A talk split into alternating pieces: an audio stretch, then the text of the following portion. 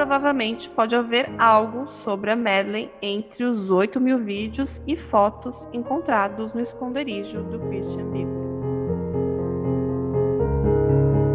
E mesmo que o corpo da garota nunca tenha sido encontrado, as declarações alemãs de que a Madeleine foi considerada morta foram as mais reveladoras até agora. E depois de todo esse boom midiático aí com as afirmações que a Madeleine estaria morta, a polícia alemã, ela, de certa forma, voltou atrás. Não é que ela voltou atrás. Ela disse que haveria sim a possibilidade da Madeleine estar viva. Eles acreditam que a Madeleine McCann pode estar viva. Mas agora, em dezembro de 2021, veio uma notícia aí na mídia que, para mim, foi no mínimo estranha. Eu não sei se você viu, Juliana, mas é, apareceu até em diversos jornais de grande porte. Eu peguei aqui uma notícia do jornal britânico Mirror, é, que falava de uma ligação anônima que a polícia, uma polícia recebeu, que apontava uma casa numa área remota do condado de Donegal, na Irlanda, de onde é a família é, da Kate e do Jerry. E quando eles foram revistar essa residência, os agentes ficaram chocados quando eles entraram na casa e descobriram uma foto da Madeleine pendurada numa parede.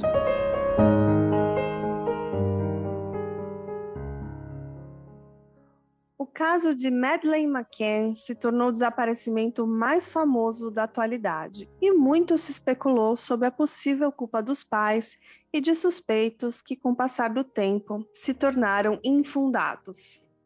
Nos dias de hoje, 14 anos depois, a promotoria alemã disse ter provas de que o culpado é o alemão Christian Buchner. No primeiro momento, eles afirmaram que Madeleine estaria morta, depois o discurso mudou um pouco.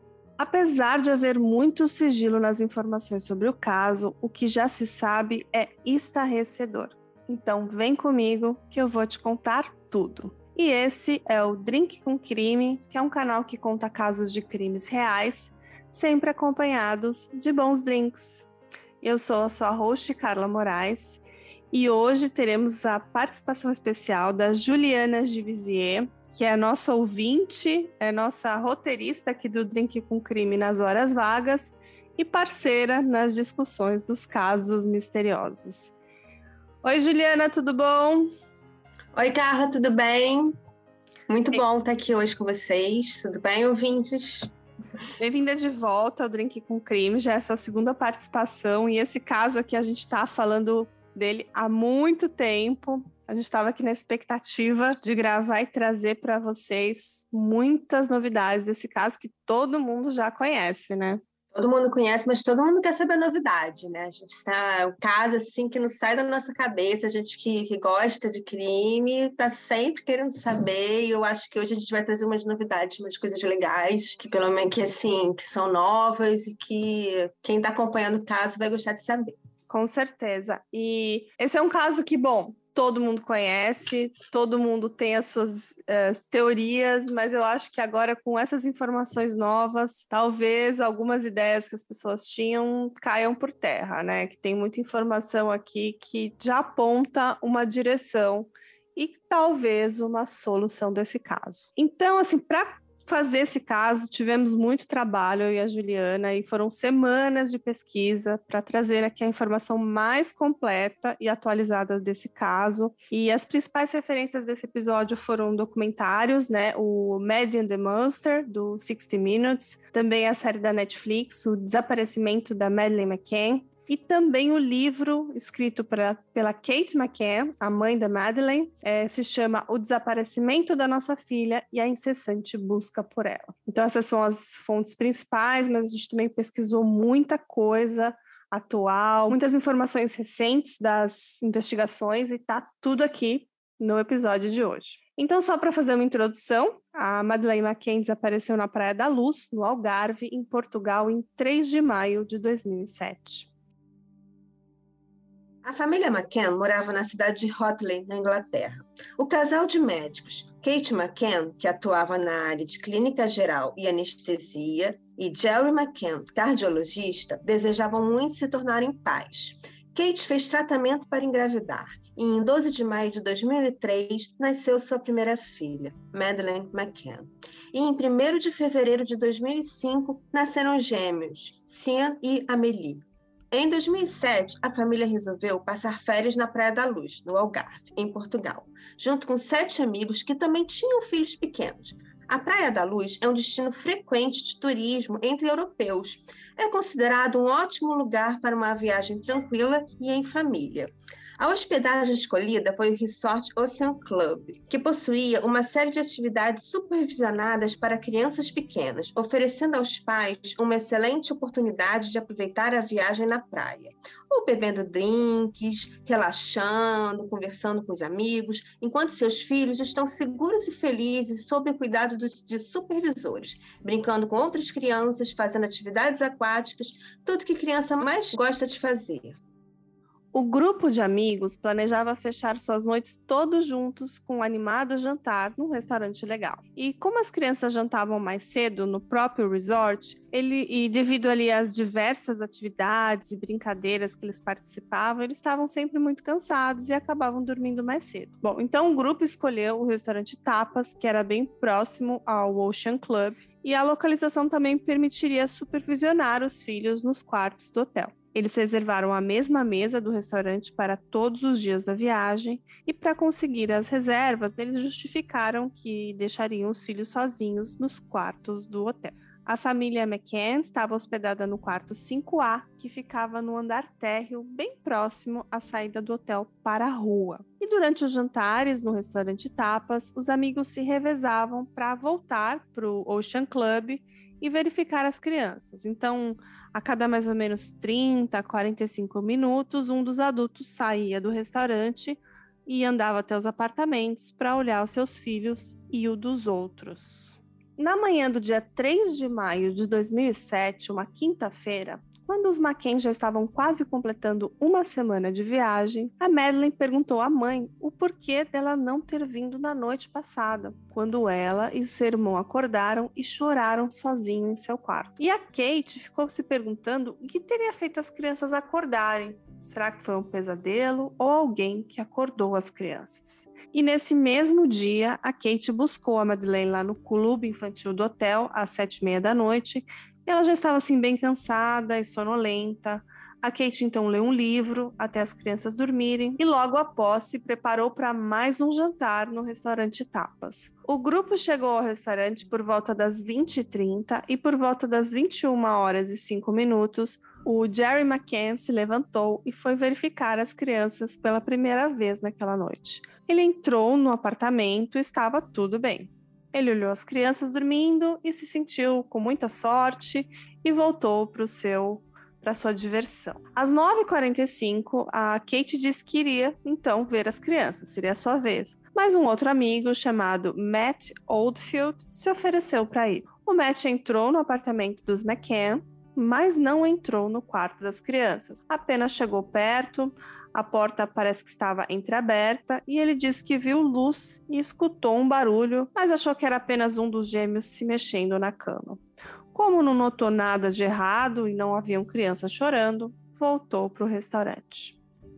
Cerca das 10 horas da noite, Kate McCann se levantou e foi olhar as crianças. Quando entrou no seu apartamento, Logo estranhou que o quarto estava muito iluminado, mais do que o esperado, e a porta mais aberta em relação ao que lembrava ter deixado. Quando se aproximou da porta, uma rajada de vento fechou. Ela abriu a porta novamente e, entrou, e, e, então entrou no quarto e percebeu que a cama de Madeleine estava vazia, a janela aberta e as persianas levantadas. Kate correu para o restaurante e começou a gritar: Pegaram a Madeleine! Pegaram a Madeleine! Madeleine desapareceu pouco antes do seu aniversário de quatro anos, no apartamento de Praia da Luz, na noite de 3 de maio de 2007.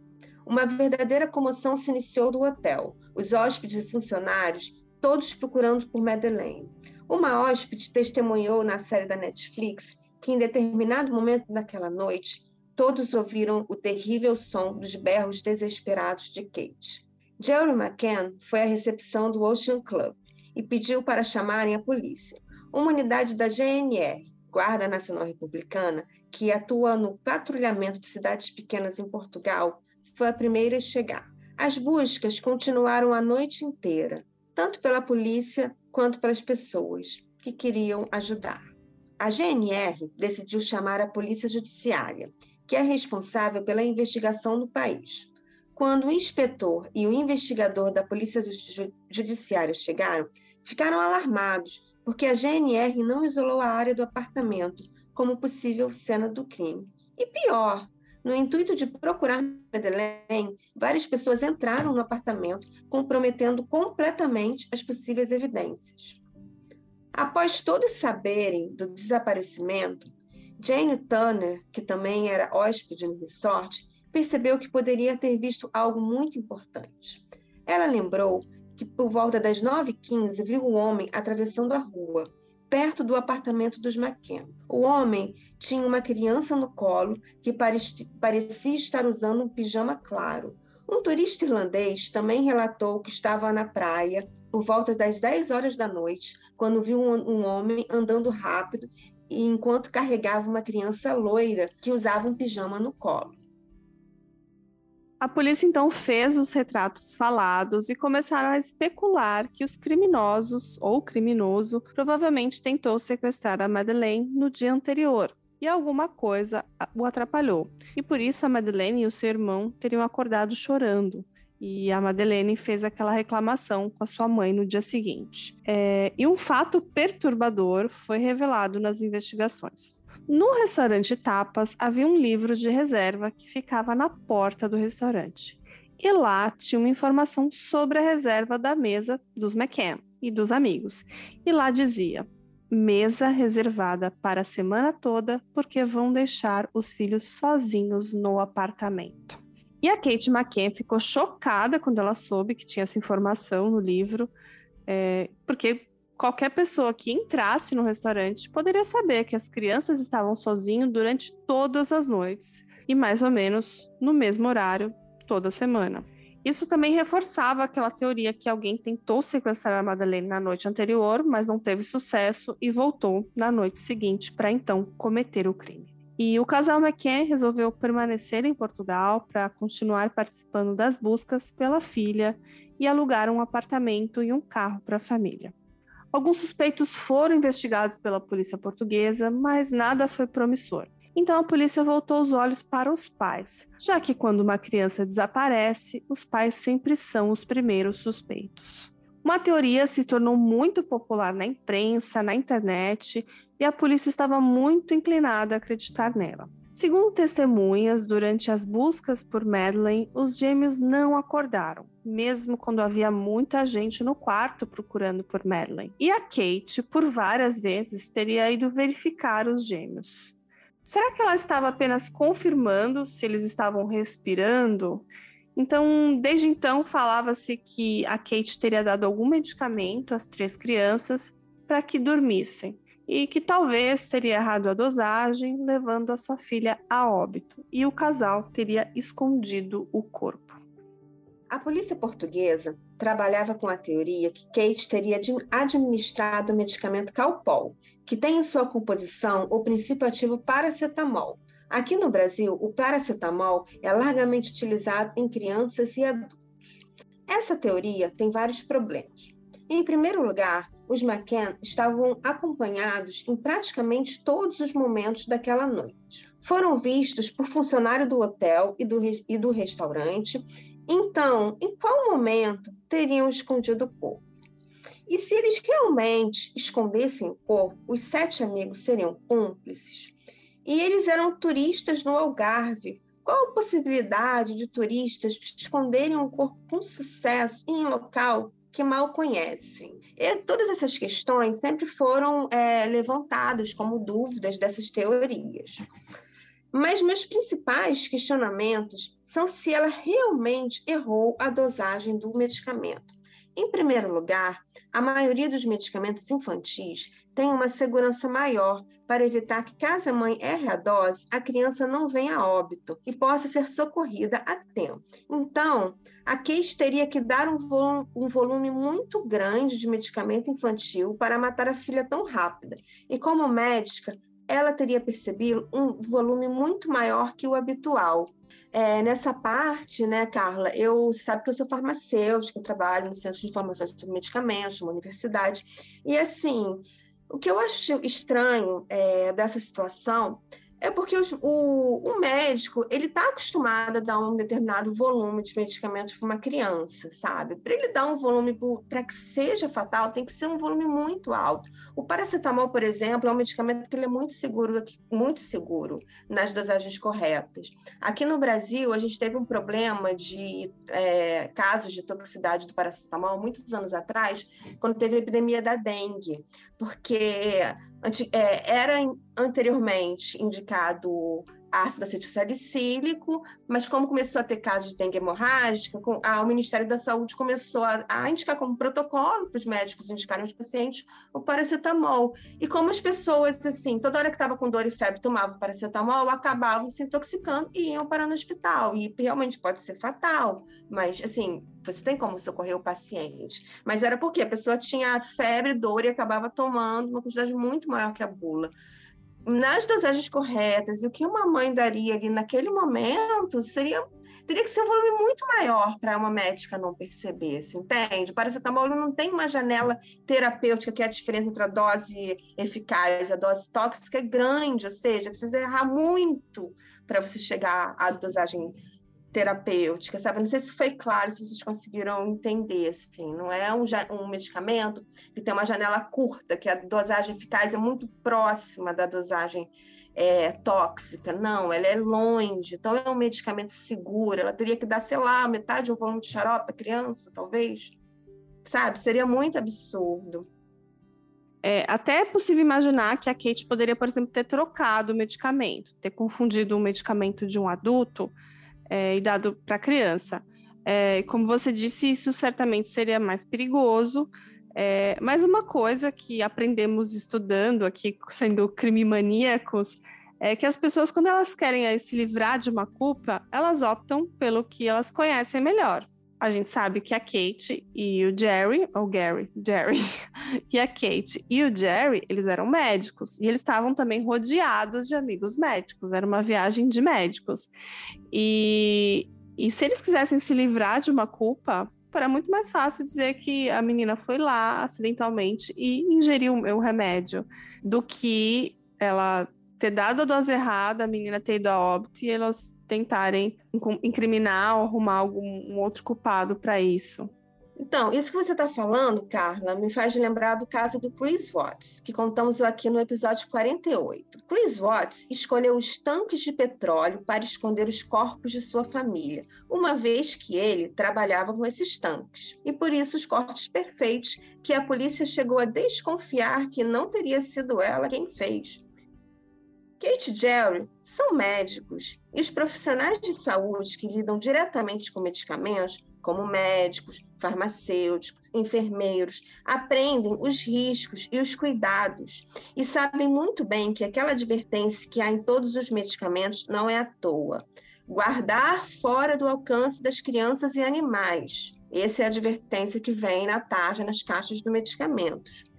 Infelizmente, um acidente recorrente é quando crianças tomam medicamentos sem supervisão e se intoxicam e vão parar em emergências, sendo geralmente atendidos por clínicos gerais como Kate, que também era anestesista e por isso sabia muito bem sobre dosagem de medicamentos.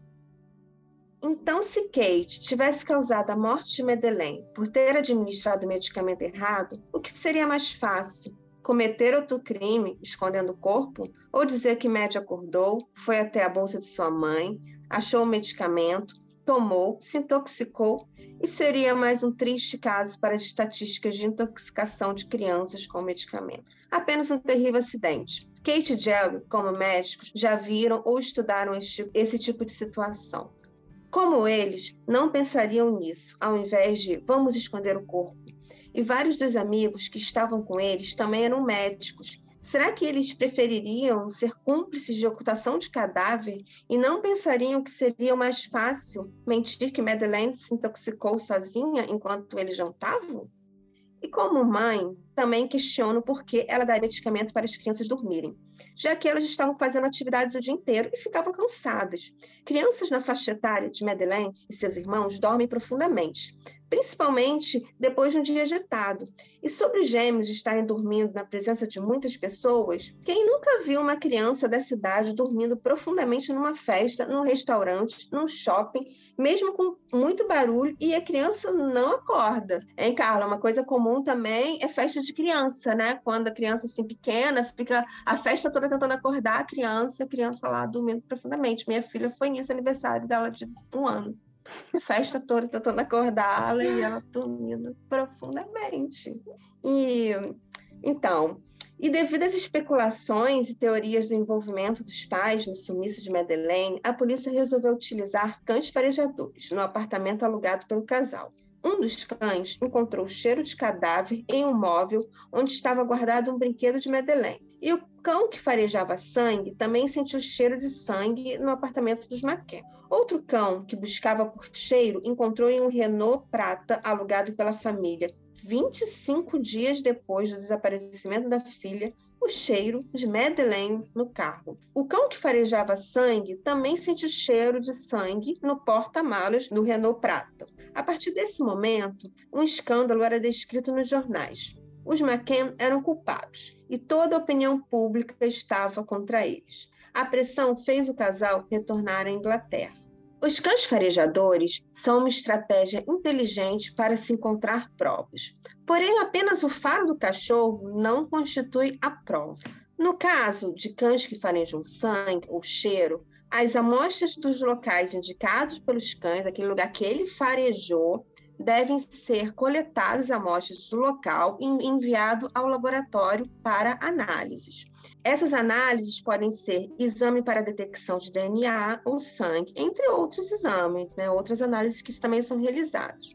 E o resultado desses exames de laboratório são ah, que são realizados pela perícia são a prova e não os faros dos cachorros.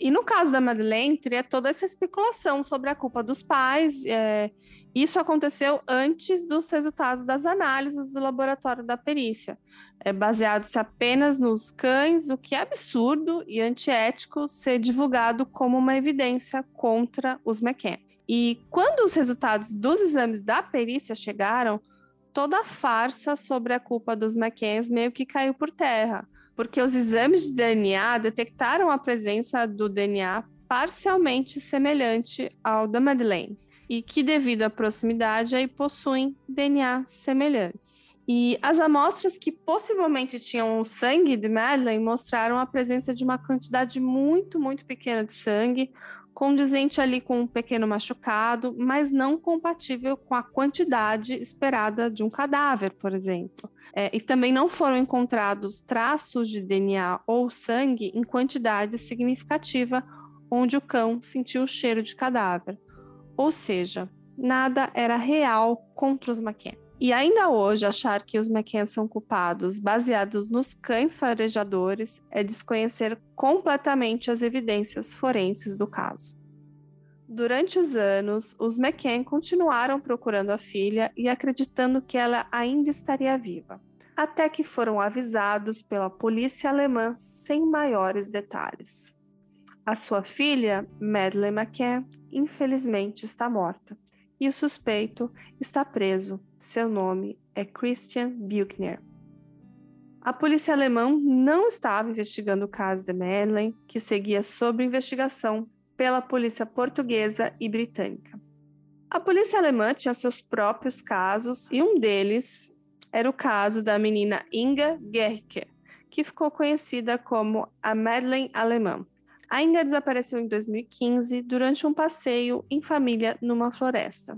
E as investigações do caso da Inga levaram a polícia ao suspeito alemão, ao Christian Buchner, um molestador de crianças com ficha criminal e também levaram ao caso da Madeleine, porque, segundo a promotoria alemã, eles têm provas hoje que a Madeleine está morta e o assassino é sim o Christian Buchner.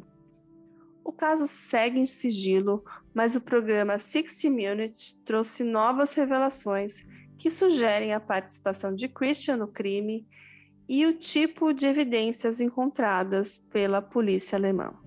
Em 4 de junho de 2020, os procuradores alemãs realizaram uma coletiva de imprensa divulgando que estavam investigando o Christian Buchner, de 43 anos, como o principal suspeito da morte de Madeleine. E o Christian, na verdade, ele já estava preso pelo estupro de uma mulher de 72 anos. Na época do desaparecimento da Madeleine, o Christian Buchner residia na Praia da Luz, em Portugal, numa casa a 1,27 quilômetros do Ocean Club, o resort em que os McCann estavam hospedados. A casa de Christian era uma pequena casa isolada, sem vizinhos por perto. Apesar do Christian já ter condenações por ofensas sexuais a crianças na Alemanha, naquela época sua presença não era conhecida pela polícia portuguesa e por isso ele não foi investigado como um possível suspeito do caso Madeleine McCann. Christian, aos 17 anos, estuprou uma criança na Alemanha e foi condenado. Ele cumpriu a pena e, desde 1995, ele mantinha uma casa em Portugal a pequena casa isolada próxima ao Ocean Club. Por anos, ele viveu com pequenos roubos, também vendia drogas e também trabalhou como chefe de cozinha. O Christian cometeu vários crimes na Praia da Luz, em Portugal, e ele sempre buscava endereços de fácil acesso é, no primeiro andar de casas, pousadas e hotéis e locais com janelas simples de abrir endereços semelhantes ao apartamento dos McCann no Ocean Club. Em 2004, o Christian invadiu um apartamento térreo próximo à Praia da Luz e estuprou uma jovem mulher. Ela descreveu o criminoso como um jovem alemão que filmou todo o ataque. Em 2005, ele invadiu uma casa na Praia da Luz, torturou e estuprou uma senhora de 72 anos ele também filmou todo o crime. Em 2013, o Christian escreveu num chat de pedofilia sobre o seu desejo de capturar, torturar por dias e matar crianças pequenas. E completou dizendo que se ele fizesse isso, ele documentaria tudo, inclusive filmando, e depois ficaria reassistindo várias vezes o crime. O perfil criminal de Christian foi feito por Mark Holmes no, para o programa Six Minutes. Segundo Mark, Christian é um psicopata que grava seus crimes para ficar posteriormente revivendo os momentos enquanto assiste às filmagens. Após o desaparecimento de Madeleine, em 2007, Christian retornou para a Alemanha e abriu um quiosque de doces. A polícia descobriu posteriormente que ele construiu em sua nova casa de, da Alemanha um cômodo cativeiro que a provável intenção era de sequestrar alguém. Esta nova casa ficava a duas horas do local do desaparecimento de Inga Genrick. Uma van preta, semelhante à que Christian tinha na época do crime, foi visto próximo ao local do desaparecimento de Inga.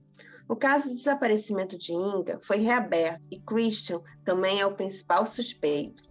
Só uma curiosidade, Carla, é que o que mostra no programa é que o cativeiro que ele construiu é semelhante ao do Fritz, daquele que sequestrou a filha e manteve a filha por anos, sequestrada embaixo da casa. O modelo de cativeiro dele era semelhante ao Fritz. Eu achei isso bem, bem tenebroso, né?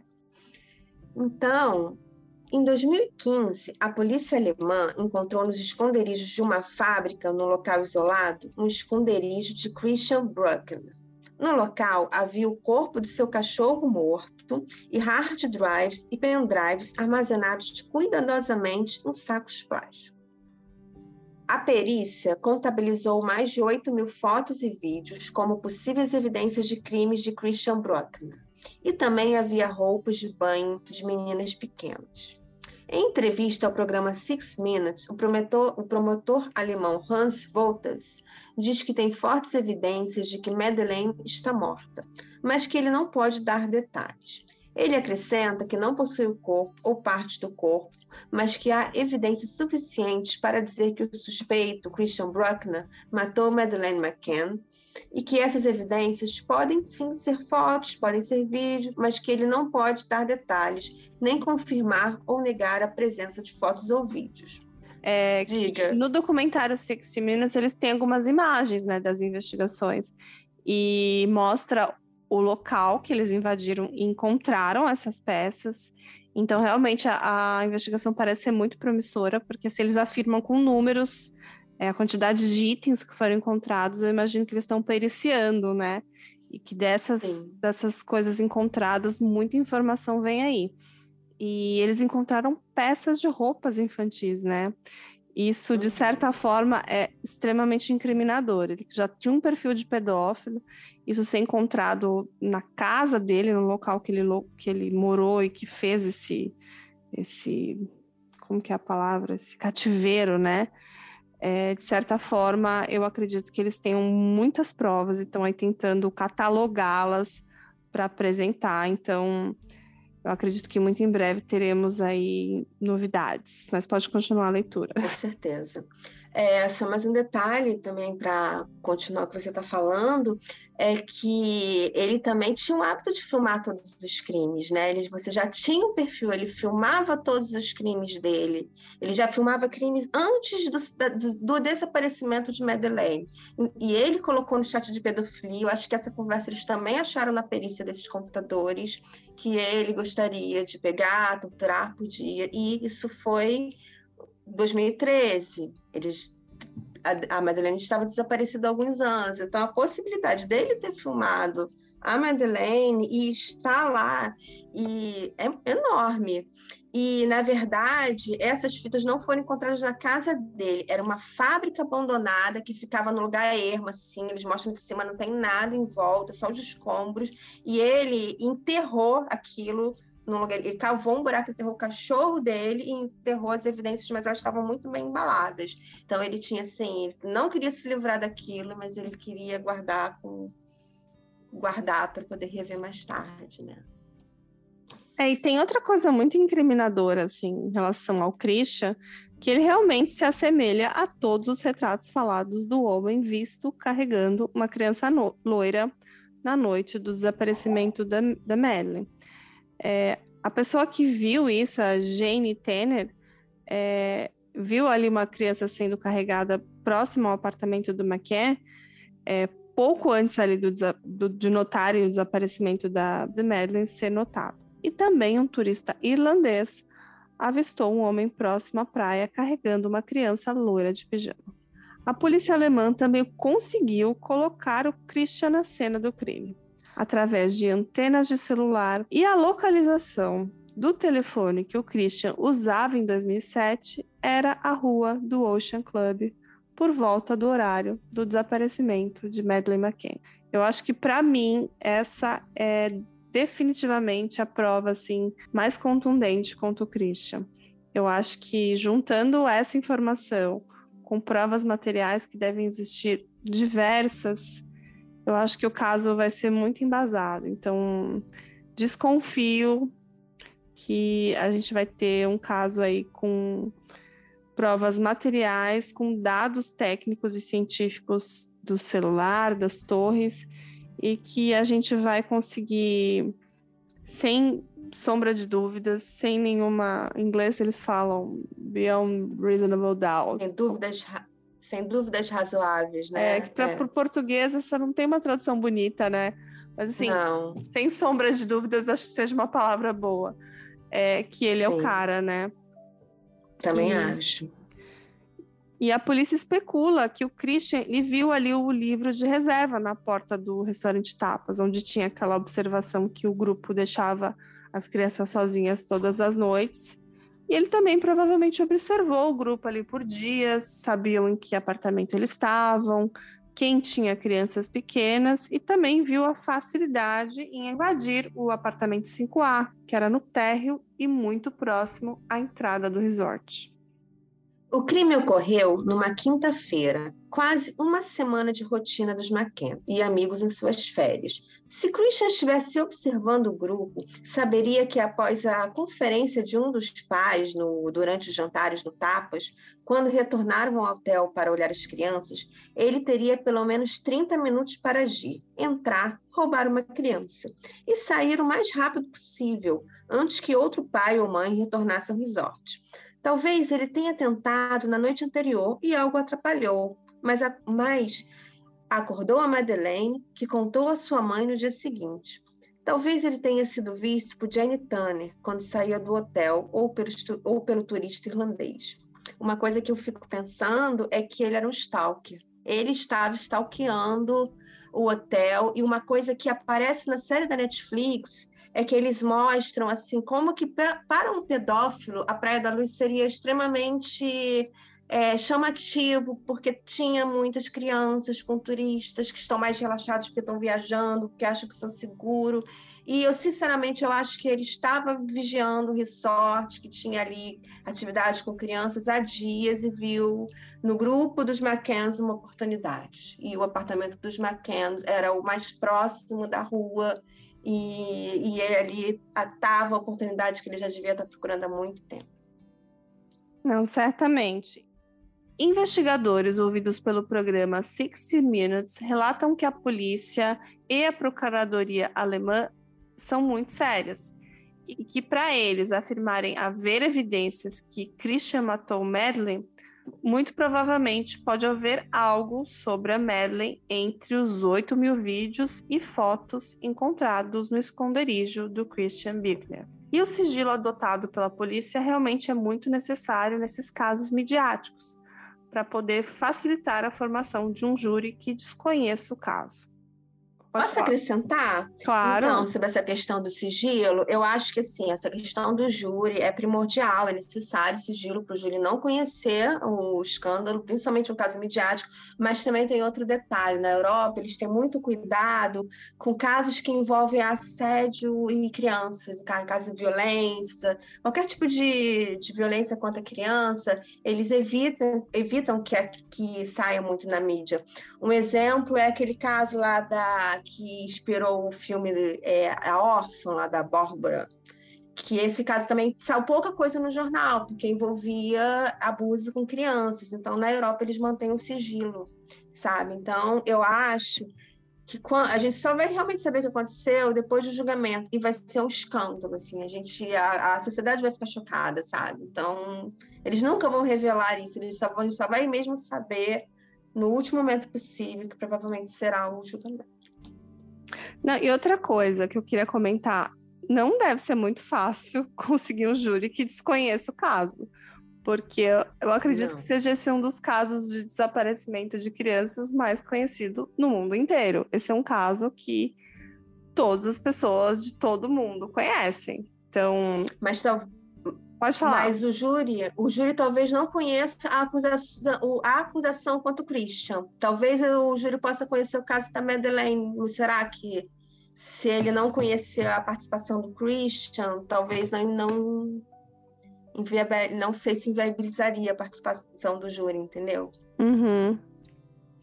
Fora que eu fico pensando que se assim, se o se o, se, se o escândalo sai na mídia agora, se existe a possibilidade de alguém não conhecer esse caso, a possibilidade vai ser diluída, porque se sair na mídia que ah, o Christian sequestrou a, Madeleine, fez isso aquilo com ela, caso vai voltar para todos os jornais, para a capa de todos os jornais. Então, mesmo alguém que viveu no mato e, e talvez não tenha conhecido o caso, talvez não tivesse idade para conhecer o caso na época, ou vai ficar sabendo, sabe? Então, também é, que tem essas questões.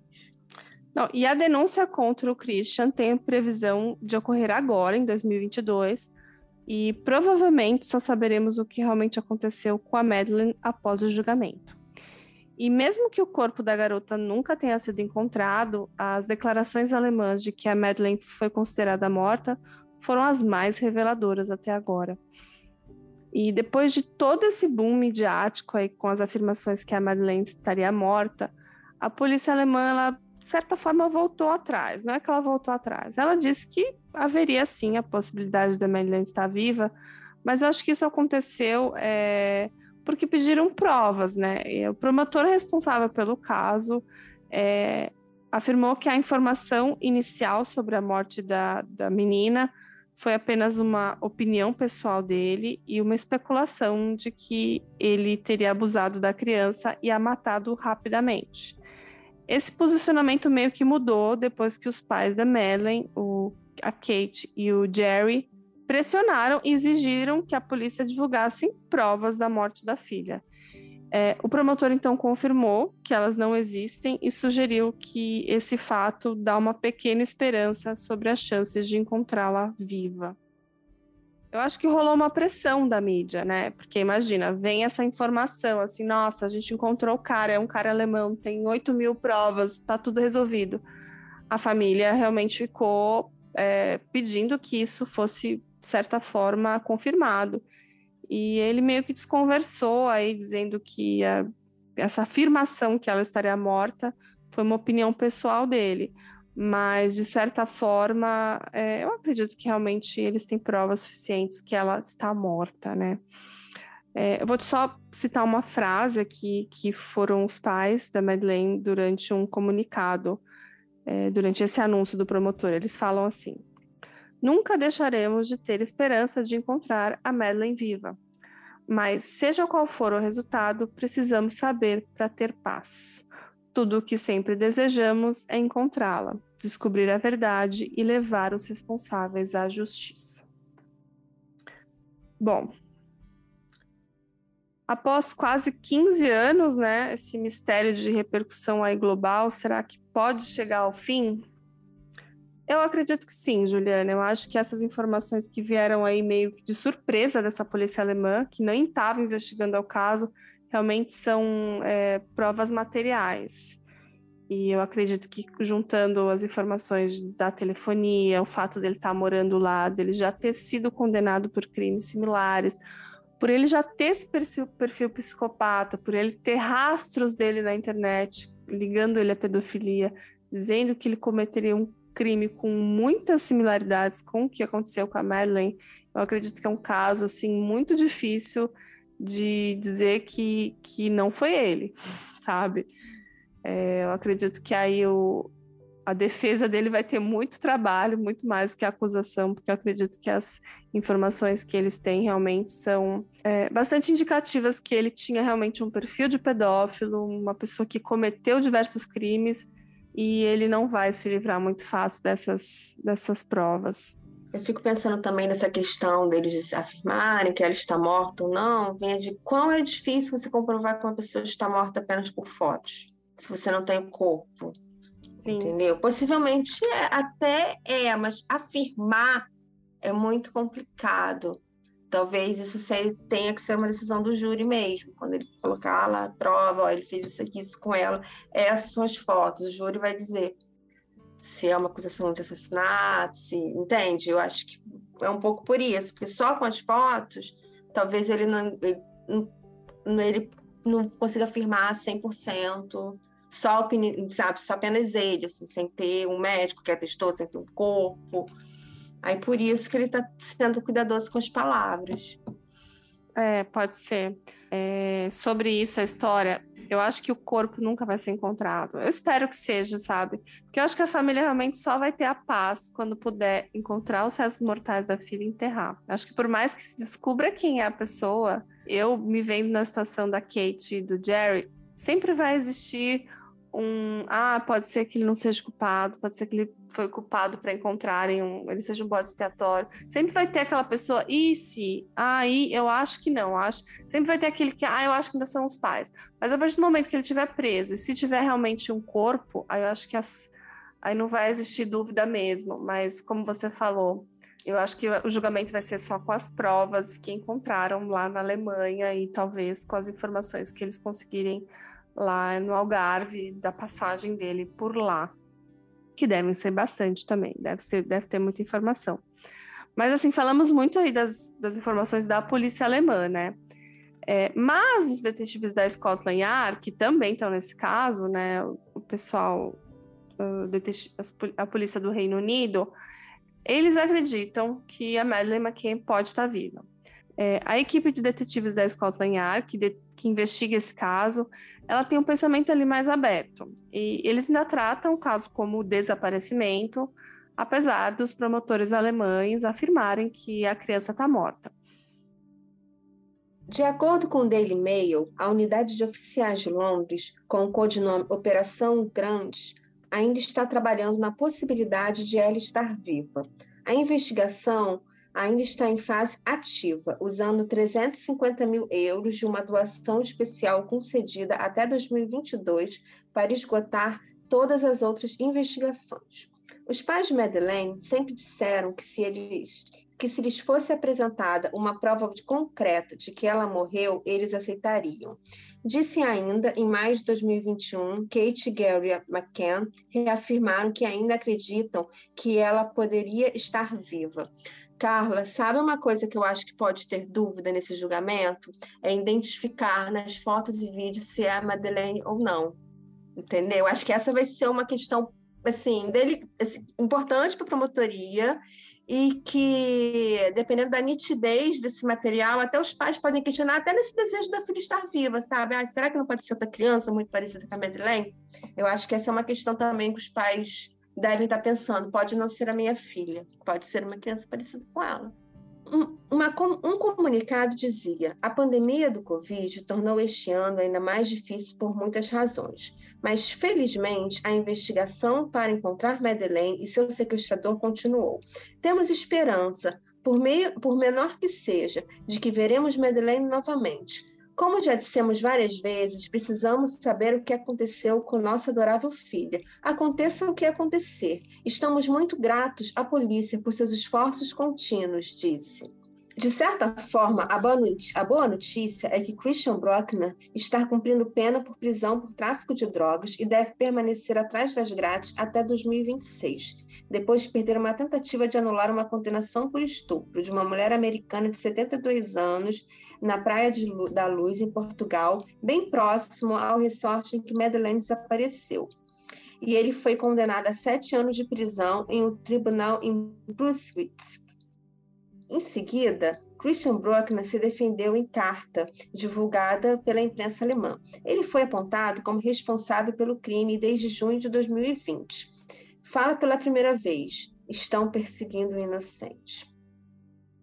É, oh, Carla, uma coisa também que eu achei estranha no documentário de 60 Minutos foi a reação do advogado do Christian. Não estranha, achei curiosa, porque geralmente advogados de casos que o réu alega inocência, como exemplo o Michael Peterson, o Scott Peterson, até os Nardones aqui, eles são muito enfáticos em falar o meu cliente é 100% inocente.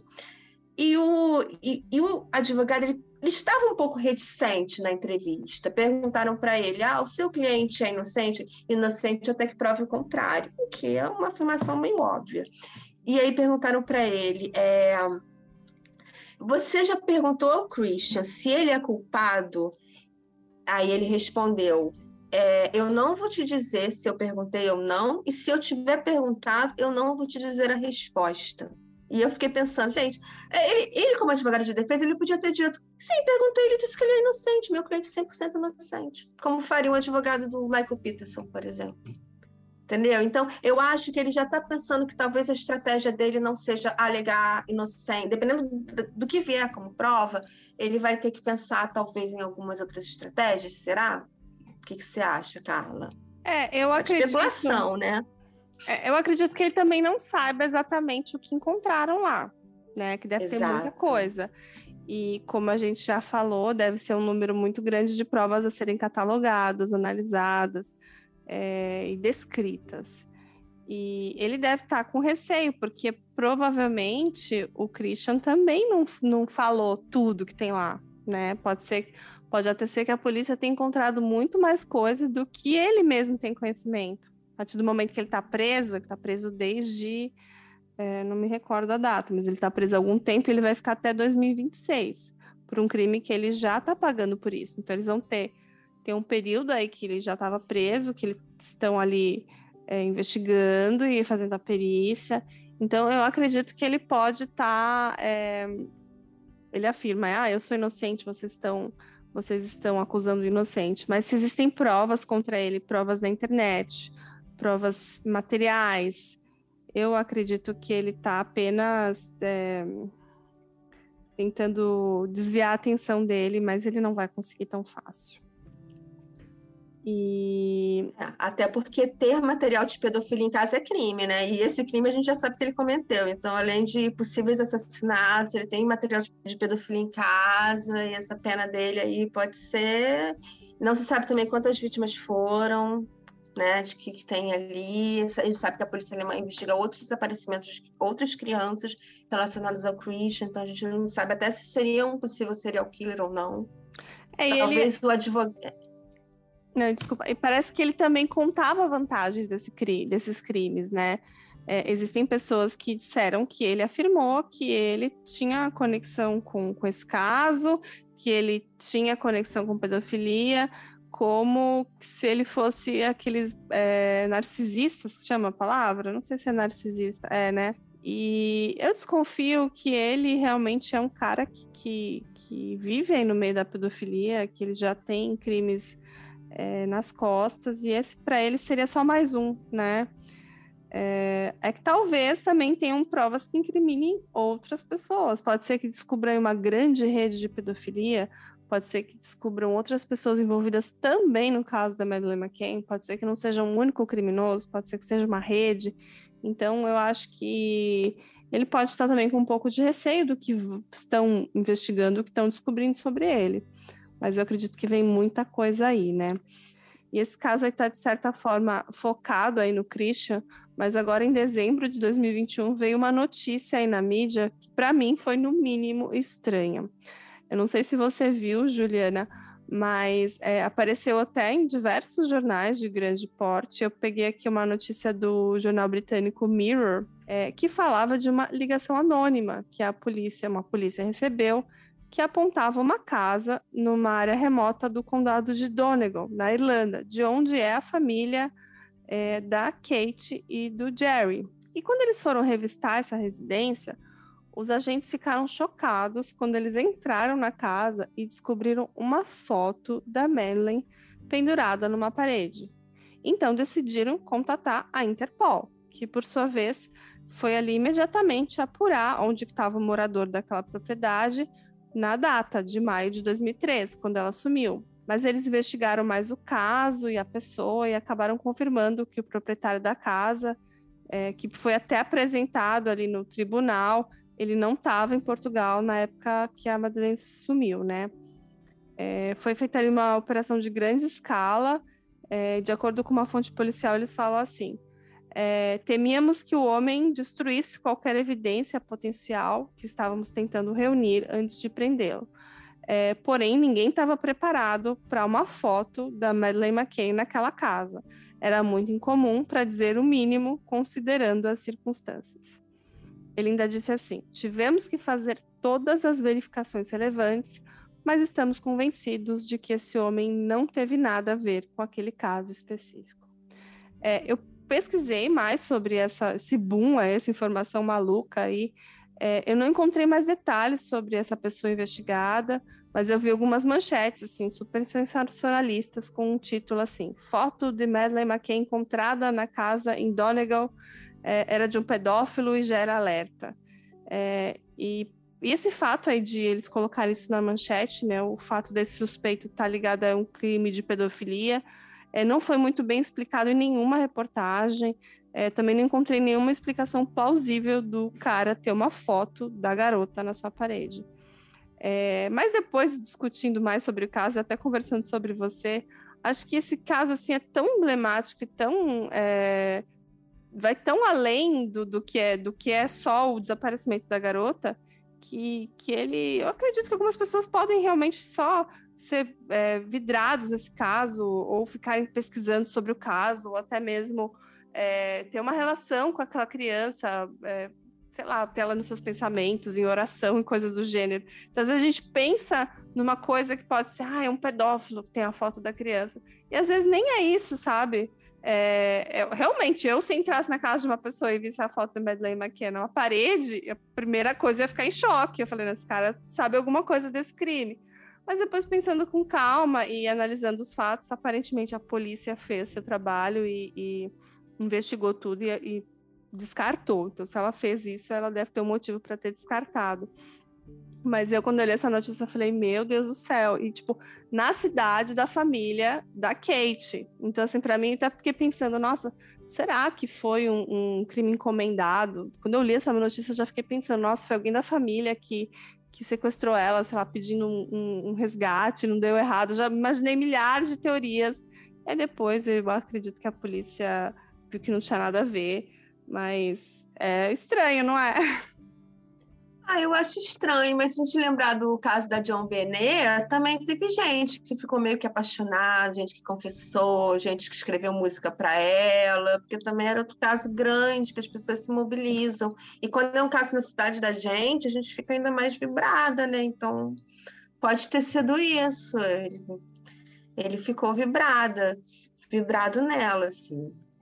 Pode ser. E se a gente for pensar, assim, no caso da Madeleine, o mais provável é que tenha sido Christian mesmo, sabe? Era um pedófilo, estava ali do lado, era stalker, os pais não estavam sozinhos. A gente pode pensar naquelas teorias, assim, de que foi uma quadrilha, sequestro humano, até poderia ser, mas dificilmente isso acontece com classe média alta inglesa dentro de um resort de luxo, sabe? Que uma uhum. quadrilha vai vai buscar crime de baixo risco, não vai buscar alguém que tenha como mover aí o mundo para achar a filha, sabe? Sim. Parece mesmo que é coisa de um stalker. E um sabe pedófilo. outra coisa que a gente não citou aqui, mas está implícito no que a gente falou? É, o Christian era cozinheiro, ele tinha trabalhado em restaurantes. Pode uhum. ser até que ele conhecia alguém do Tapas lá do restaurante. Pode ser que ele tenha visto de perto aquela, aquela informação que estava escrito da reserva, da mesa.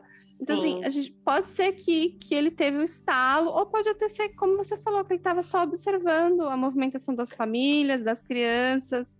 E eu até acho que talvez a vítima nem fosse só a Madeleine, ele estava ali um oportunista, ele viu ali pessoas desavisadas, famílias ali, de certa forma, omissas ali, é, omissa. Observou a rotina, né, ali, que observou a rotina que todo dia, mesmo horário, que as crianças ficavam sozinhas, então ele sabia qual janela de tempo ali ele poderia agir. É, e eu acho que eles só pegaram hum. a Madeleine por, por, por estar, talvez, mais fácil ali acesso, mas poderia ser um dos gêmeos, acho que poderia ser até filhos de outras famílias. É, não acho até que a Madeleine seja o alvo, ele queria levar uma criança, né?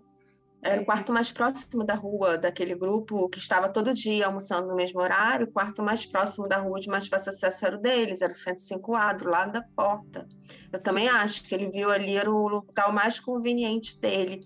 E sobre isso que você falou, sobre a participação de outra pessoa, no documentário fala que a polícia investiga sim, porque nessa questão do, do, telefone que eles colocaram ele na cena do crime, parece que teve uma ligação que ele recebeu na hora mais ou menos ali na hora do crime. Sim. Então, eles especulam até que seja alguém que trabalhasse no restaurante ou no hotel, que também poderia ali estar tá olhando para ele, algum pedófilo, alguém ali que, que ajudasse em pequenos crimes. Ele fazia né, pequenos roubos, tráficos, algum parceiro ali, mas nada assim uma organização criminosa, seria mais um parceiro mesmo que eles estariam investigando. Eu concordo. Eu até acho que vamos ter mais prisões nesse caso. Talvez eles estejam ali juntando provas contra o Christian, que eu acho que ele vai ser realmente condenado, mas pode ser que tenham mais pessoas. Eu acredito. É, quando a gente fala muito do caso de Mellen, a gente se recorda do Rui Pedro e de todas as outras os casos de desaparecimento de crianças lá na região do Algarve, em Portugal. É, e se fala muito do The Wonderland, da uma rede de pedofilia que atuava lá, isso parece que realmente existe, isso realmente está provado, é, mas eles não conseguiram fazer a conexão com o caso da Madeleine em específico, ao contrário do caso do Rui Predo. Essa conexão ela existe, existem até provas fotográficas, mas é a mesma coisa que você falou da Madeleine. Tem gente que vê a foto, que conecta ao Rui Pedro, e tem gente que fala: não, esse menino não é o Rui Pedro. E outros casos. Então, assim, como a gente falou, enquanto você não tem um DNA, enquanto você não tem um corpo, sempre vai existir uma dúvida. Então, é, quem sabe, além da prisão dele, ele confesse ou é, encontre outras pistas que levem ao local que ela está sepultada, né? E a família possa finalmente ter uma paz. Eu acho que esse seria assim o desfecho ideal para essa história. O ideal seria encontrá-la com vida. Eu acho que essas chances são mínimas. Eu não digo que é zero, mas é muito próxima de zero. mas assim, no atual cenário, acho que a melhor, melhor situação seria encontrar o corpo dela, provas suficientes para condená-lo e também pessoas que estavam envolvidos com essa rede de pedofilia, caso ele exista, né? Acho que a gente pode finalizar o episódio de hoje. Achei que tá tão. Foi, foi muito bom pesquisar sobre esse caso, fiz essa leitura do livro, pesquisei bastante coisa. É um caso que realmente toca a gente, né? É, eu vi a história da Kate e do Jerry é, desde o começo, sobre os tratamentos, que ela fala muito no livro. É um livro muito sentimental, assim, um livro que tem muitos detalhes da, da vida deles, como começou a carreira deles. E é algo que a gente pensa, nossa, eles têm dinheiro, eles são ricos, eles são europeus, eles moram, é, já moraram no mundo todo. Eles moraram em vários países do mundo, mas são ingleses. Aí você fala, nossa, mas assim, eles começaram, eles eram estudantes, depois eles fizeram pós-graduação, eles, eles moravam num apartamento pequeno. Então, eles foram crescendo junto como casal, eles, eles planejaram ter uma família, eles planejaram ter uma filha, eles planejaram mais um casal de gêmeos. E, e eu fico muito chocada quando as pessoas apontam os dedos para eles, simplesmente, sabe? É, eu não consigo. É, as pessoas falam, ah, mas eles agem de forma estranha é um, é um, povo diferente, eles são ingleses, eles são mais fechados, eles são mais retraídos, eles sofreram ali um, um, um, choque com a mídia em cima deles todo esse tempo. Deve ter sido muito difícil a filha desaparecer num país diferente, num momento como um momento de lazer entre eles. Então, tudo isso é, deve ter causado ali um impacto. E eu vejo, ao, ao meu ver, que as pessoas falam, ah, mas eles é, pareciam estranhos. Eu acho que tem uma culpa, eles sempre vão ter uma culpa, por mais que a culpa não é, por mais que tenha sido um sequestrador, um pedófilo, né? Eles não sempre vão ter a culpa do tipo, ai, por que, que eu deixei eles sozinhos aquela noite? Ou porque eu fui viajar? Porque eu fui? Por quê? Porque. Então, assim, a, a culpa materna, a culpa paterna, ela vai existir. E eu acho que isso, de certa forma, é, transparece nas entrevistas e tudo que eles fazem, mas não a culpa de terem matado a menina, como muitos falam. Que eu acho que isso é absurdo, não existem provas nenhuma contra isso, e, e é uma, um caminho muito fácil de não investigar quem eles deveriam ter investigado. E, de certa forma, a polícia portuguesa é, é, a mais errada de toda a história, né? Porque acho que essas apontar os dedos para os pais foi, de certa forma, uma solução fácil encontrada por eles, né? Só um detalhe que eu lembrei, o Carla, é que tem uma repórter, né, que ela é, que é entrevistada no, no programa de 60 Minutes, aí ela fala assim, se essa teoria de que foram os pais é, a, o corpo da Madeleine teria ficado no carro que eles alugaram posteriormente, né, 25 dias depois. Então, os pais guardaram o corpo. Em que momento eles teriam se livrado do corpo, já que os repórteres não saíam de frente da casa deles 24 horas por dia? Ela falou: Eu estava na frente da casa dele 24 horas por dia. Quando eu saí, era rendida por um colega entendeu? Eles não teriam, eles, eles eram vigiados, a imprensa toda estava em volta do local que eles estavam.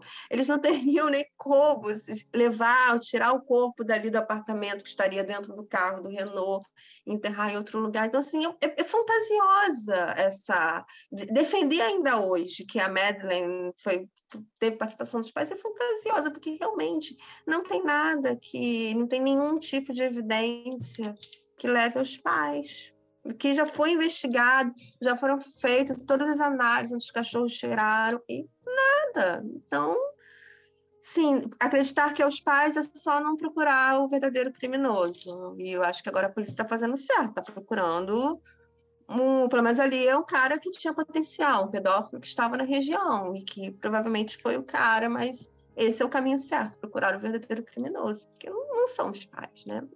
É, de certa forma foi uma sorte, um acaso, encontrarem o Christian por estarem é, investigando o caso da Inga. É, acho que a investigação não foi bem feita lá no começo, então eles estão tentando aí uhum. é, é, o tempo perdido nas investigações que tinham sido feitas lá no início, quando ela desapareceu, essas provas foram se perdendo ao longo dos anos. Se ela tivesse sido feita da forma correta desde o começo, eu acredito que eles já estariam um passo à frente do que eles estão agora, né?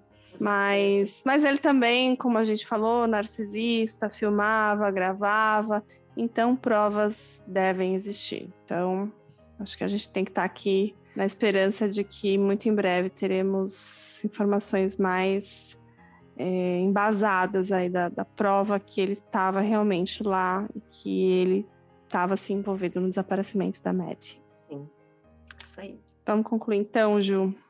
Vamos. Ah, eu adorei gravar mais uma vez com você. A Juliana é a nossa aqui habituê do canal. A gente se fala bastante. É, a gente discute Sim. casos legais. Ela fala, vamos fazer o um roteiro de tal coisa, vamos. Ela é mais crime maníaca que eu até. Às vezes ela me faz uns casos que eu não conheço. E olha que eu conheço muita coisa. eu falo, ah, e esse aí é legal. Então a gente está planejando mais coisas para fazermos juntas. Com certeza. E esse caso da Madeleine, apesar de ser muito conhecido, tem vários canais que cobrem. Eu acho que é sempre bom trazer luz a ele, discutir e apontar as teorias, porque acho que estamos chegando cada vez mais perto do real, do, do verdadeiro culpado, do real culpado dessa, dessa história. Então, Juliana, obrigada mais uma vez. Obrigada a você pelo convite, por abrir espaço aqui. Obrigada.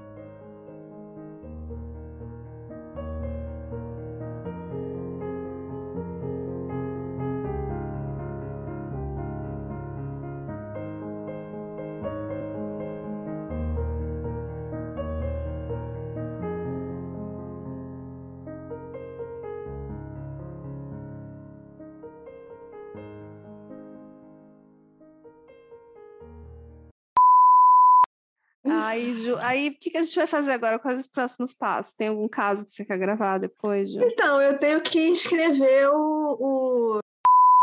Porque o caso está na minha ah. cabeça, só não sentei e não escrevi, mas eu vi agora lá em Guapi, eu vi todos os episódios da, ah, da série legal. de 84, depois eu vi o filme, aí eu li a treta, porque, nossa, a história ele, eu não sabia dessa parte, né? O cara, ele pagou um, um autor para escrever um livro sobre o sobre ele. Uhum. E ele foi o julgamento mais longo dos Estados Unidos, durou nove anos, né? O caso, o crime foi em 71, ele foi preso em 79 e ele ficou todo o julgamento em liberdade. Nossa. E aí ele levou e ele levou o autor para morar na casa dele para escrever o um livro sobre ele. Gente. E aí, né? E nesse meio tempo tinha festa, assim, Jeffrey Inocente, não sei o quê, o Golden Boy, Golden Boy e tal. E ele, no dia que ia sair a sentença, ele já estava assim, com agenda de restaurante marcada para comemorar a inocência dele, sabe? Gente. Aí ele foi né, acusado, foi preso, e aí depois, um ano ou dois, o amigo dele lança o um livro dizendo que ele é um narcisista que matou Nossa. a família. E o livro é o Final Vision, que deu, que deu origem à série e filme. Ah, não, entendeu? Esse caso vai ser bom. Esse caso é muito bom. O cara foi ferrou ele. O cara falou: não, ele é um narcisista que provavelmente matou a família todinha. Olha, Essa. esse caso é muito bom. Você tem que sentar e escrever, porque eu ainda não fiz, de férias, entendeu? Acabamento de férias semana. Não, mas logo, logo sai mais um caso aqui em parceria meu e da Juliana. Então é tá. é isso, Ju. Obrigada mais uma vez. Nada. Então... Aí você vai, nada. Você vai tirar essa parte do spoiler, né, do caso aqui da gravação. Vou pensar, vou pensar. Não, não vou falar tira. o nome, mas a gente fala que Não, tira, tá não, tira, tira esse spoiler. Ah, mas, tem que... mas é legal ter spoiler, mas a gente não fala o nome do cara. Hey, você se interessa por crimes reais, serial killers, coisas macabras e tem um senso de humor um tanto quanto sórdido? Se sim, você não está sozinho. Se você precisa de um lugar recheado de pessoas como você Venha conhecer o podcast Pátria Amada Criminal. Todas as semanas tentamos entender o pior da humanidade. Nesse processo a gente ri, chora, fica brava, fofoca, porque afinal de contas é assim que a gente fala quando está entre amigos. Suas novas melhores amigas trevosas estão aqui no Pátria Amada Criminal.